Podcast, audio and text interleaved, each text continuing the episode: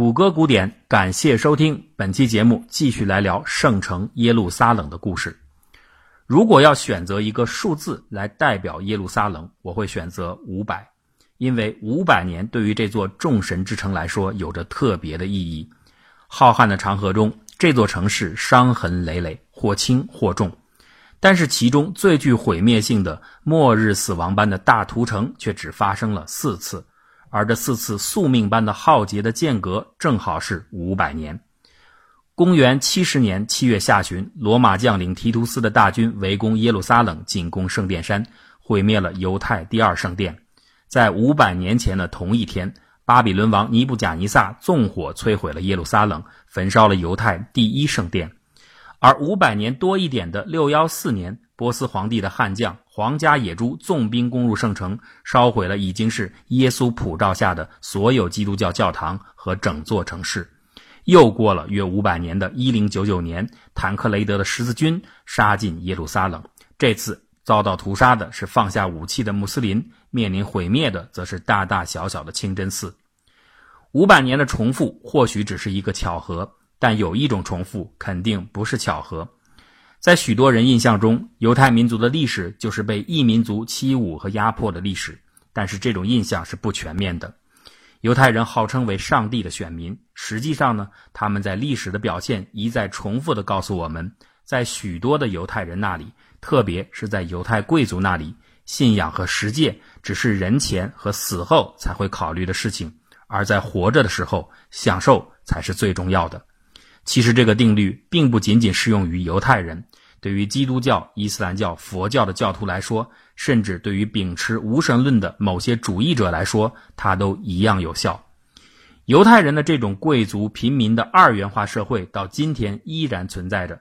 想想看，美利坚合众国的犹太人，其实和两千多年前耶路撒冷的罗马犹太人并无本质区别。罗马人对于耶路撒冷的毁灭行为很难简单的归结于其扩张的欲望，因为在此之前，耶路撒冷已经臣服于罗马的统治数百年了。但随着罗马总督变得贪婪，以及作为政治盟友的犹太贵族们对平民的压榨变得严酷，紧张对立的情绪正在发酵。这种压力在罗马头号暴君尼禄的时代达到顶峰。随着尼禄这个自诩为艺术家的暴君之死，罗马和耶路撒冷同时凌乱了。罗马先后诞生了三个皇帝，而耶路撒冷先后出现了三个犹太军阀，他们追逐着、杀戮着，几近疯狂。哪怕攻城的罗马大军已经临近，罗马的进犯让大量的难民和信教者涌入耶路撒冷，五十多万人挤在这狭小的城池内，于是，一副真正混乱不堪的末日景象出现了。企图保卫自身利益的上层阶级，只愿意接受上帝领导的犹太独立主义者，反犹太贵族的普通平民，还有反对罗马文化渗透的极端宗教势力，人们在一起相互厮杀，狂欢取乐。圣殿已经变成了一所大妓院和滥施刑罚的监狱。头领们放纵地喝着葡萄酒，他们穿上女人的衣服，抹上脂粉，轻狂地做着低等的游戏。他们冲进富裕的街区，任意的强掠和强暴妇女。他们甚至为了取胜，勾结外族以势买人，共同洗劫圣城。这像极了1644年的北京城，有接引外宾入关的吴三桂约翰，有抱得富贵的李自成阿纳努斯，也有穷途末路的明思宗国王亚基帕。当然，这里还有一位红成绸一样的人物，他就是犹太史学家约瑟夫斯。这位曾经坚定的反罗马勇士，作为前锋抵御罗马军队时，被韦斯巴乡俘获在山洞中。可是他面对这位罗马大将，却镇定地说道：“我是你的信使，你要把我送给暴君尼禄吗？你和你的儿子将要成为皇帝。”就是这样一段对话，挽救了约瑟夫斯的生命。他成了罗马人的重要幕僚和亲信。韦斯巴乡和提图斯后来果然成为罗马皇帝。而约瑟夫斯也有机会记录下来这段惊心动魄的耶路撒冷发生过的末日故事。犹太人的自相残杀奏响了耶路撒冷安魂曲的前奏。尽管当提图斯的罗马大军兵临城下时，他们又开始团结御敌，但是这个变奏单元太短暂了。罗马的四个军团共六万人，在叙利亚的辅助部队的支援下，毫无悬念地攻到了圣殿山下。起初还想保存异族圣殿的提图斯，后来杀红了双眼，看到众多战友的尸体，他下令用火焚烧圣殿。火光中，罗马士兵冲进了至圣之所，这个犹太人最神圣的上帝的禁区，自从公元前六十三年庞培曾经闯入过之外，再没有大祭司以外的人曾经进入过。如今，他已经被土匪一样的罗马士兵当作抢劫的最好目标。尽管提图斯命令军官不停地鞭打不听指挥的士兵，但是毫无用处，以至于最后副官把他都拉开了。如果提图斯再不躲远点他自身的安全都难以保障。圣殿周围成了人肉点燃的火炬，成千上万的人经过反抗或者不经过反抗，最后都被割喉，然后堆积在圣殿的阶梯上，鲜血顺着圣坛的台阶不断流淌，在圣殿的一角。士兵们发现了六千名妇女和儿童，他们在等待末日的救赎，因为不久前有个假冒的先知告诉他们，在圣殿的一角可以等到救赎的奇迹，但是没有奇迹。罗马士兵毫不犹豫地点燃了过道，将这些妇女和儿童全部烧死。此时的耶路撒冷到处是尸体，阳光下暴晒的腐尸气味令人窒息，成群的野狗在享用人体大餐。周围的山上没有一棵树，因为所有的树木都被用来做成十字架，钉死那些犹太罪犯。急于逃命的犹太人会把钱币吞到肚子里，希望跑出包围圈以后还能保留自己的财富。可是他们并不知道，经过太长时间的饥饿之后，一旦吞食硬物，肠道就会破裂。罗马人一旦闻到有人身上发出肠道破裂的气味，他们就明白这个人的肚子里有金币。于是，这些可怜的犹太平民就会活活的被抛开肚腹和内脏，死亡疯狂。约瑟夫斯说道：“自创世以来，还没有哪个城市曾经发生过这样的不幸，没有哪个时代曾经养育出比这更加邪恶的一代人。”耶路撒冷消失了，犹太版的红橙绸约瑟夫斯把这所有的罪孽都归结到犹太叛乱者身上。他说：“叛乱摧毁了城市，罗马平息了叛乱。”我们已经很难分清这句话是出自他的本意，还是一种春秋笔法。但公正地说，即使就是罗马军队上演了安魂乐章的狂乱高潮，至少犹太叛军也是和鸣的声部之一。罪恶永远都不是清晰的属于某一部分人的，它离每个人的距离比每个人以为的都要近得多。我们在这期节目中用这么多的细节来描述耶路撒冷的末日。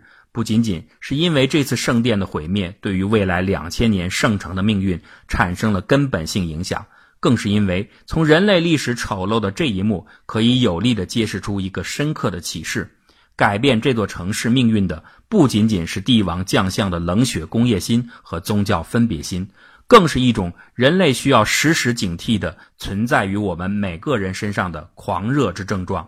而对于这一点，阿纳阿伦特在耶路撒冷的爱希曼中，早就为我们起好了一个恰当的名字：平庸人的平庸恶。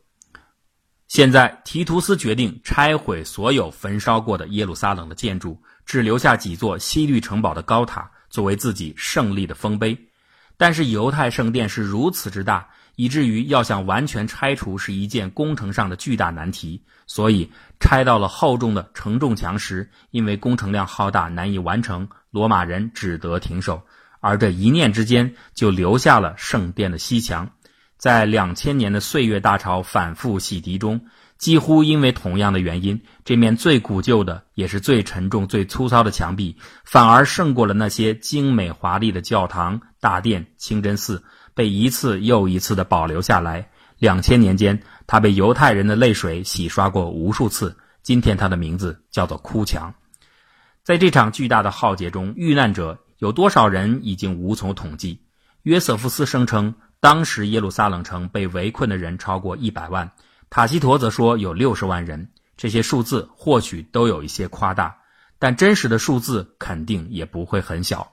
这些犹太人除了在战争中死去的，大量的被带走或贩卖成为奴隶，要么成为与野兽搏斗或者相互决斗的小丑。犹太人的首领西蒙成了凯旋罗马时脖子上系着铁链的俘虏。至圣之所的圣物——黄金烛台、摩西五经和紫色帷幕，则成了罗马皇宫中最耀眼的战利品。甚至连耶路撒冷的名字都没有保留。这座城市在不久后被改名为埃利亚卡皮托里纳。提图斯这位所谓的荣耀征服者，他经过的凯旋门今天仍然伫立在罗马城中。当然，这次征服也留了一个小尾巴，那就是著名的耶路撒冷附近的马萨达要塞。这个坚固的由近千名犹太难民驻守的城堡，直到耶路撒冷灭亡三年后才被罗马人攻占。公元七三年四月，马萨达要塞的居民在绝望的围困中认识到自己生存的这个世界的黑暗。他们在心中呐喊：“那个我们信仰的上帝之城究竟在哪里呀？”于是，在长长的拥抱吻别后，全体九百六十人自杀身亡。这个壮烈的故事在以色列人心中占据着圣徒一样的地位。所以，今天的以色列国防军入伍誓词中就有一句话：“马萨达不可能再次被攻陷。”这句话听着很感人，但是结果谁又能知道呢？只要人类还记挂着战争。就没有哪里是不能被攻陷的。马萨达的陷落的消息，在罗马时代并没有激起任何人对犹太人的钦佩和同情，反而更加证实了异教徒的可怕。塔西佗就说过，犹太人是邪恶、恐怖的偏执狂，邪恶让他们保守、封闭，不接受爱国精神。当然，他所说的国是罗马帝国。帝国境内残存下来的犹太人，如果是富裕阶层，可以成为罗马公民，并且可以有限度的教授犹太律法，而且罗马法律上也并不禁止犹太人重新回到耶路撒冷。不过，再次回到圣殿山是不可能的。犹太人只被允许在吉伦谷的撒加利亚墓旁边进行祈祷，哀悼失去的圣殿，等待弥赛亚的到来。五百年前，犹太圣殿也曾经被彻底毁灭。但只用了五十年，新的圣殿就拔地而起，以色列人也回到了耶路撒冷。但是这次将是犹太圣殿永恒的消亡，两千多年间它再也不会出现。可是所有的人都没有意识到，这悲伤的一幕却孕育着巨大的转变。它既是古老犹太教的结束，也是近代犹太教的新生。从这一刻起，犹太人不再围绕圣殿来传承他们的文明，他们需要的。只是一本圣经和信念，就像塔木德中所说：“我们有另一种救赎，这就是善行。”产生转变的不只是犹太教，在罗马的围城进攻中，有一个叫西蒙的犹太人逃了出去。他并不出名，但是他的堂弟多少还是有一点名气的。这个人就是耶稣。在耶稣刚刚死去不久的这个时代，基督徒仍然还只是一个犹太教的异端分支。但是圣殿的被摧毁，恰恰给了基督教徒巨大的信心和启示。上帝的犹太选民已经被抛弃了，人类建造的耶路撒冷的灭亡就是征兆，因为这些都是福音当中的预言。现在预言既然一一兑现，那么下面基督信仰者们将要迎来的就是一座神造的耶路撒冷和华美的天国。那接下来会如何呢？是神造出了耶路撒冷？还是耶路撒冷造出了神。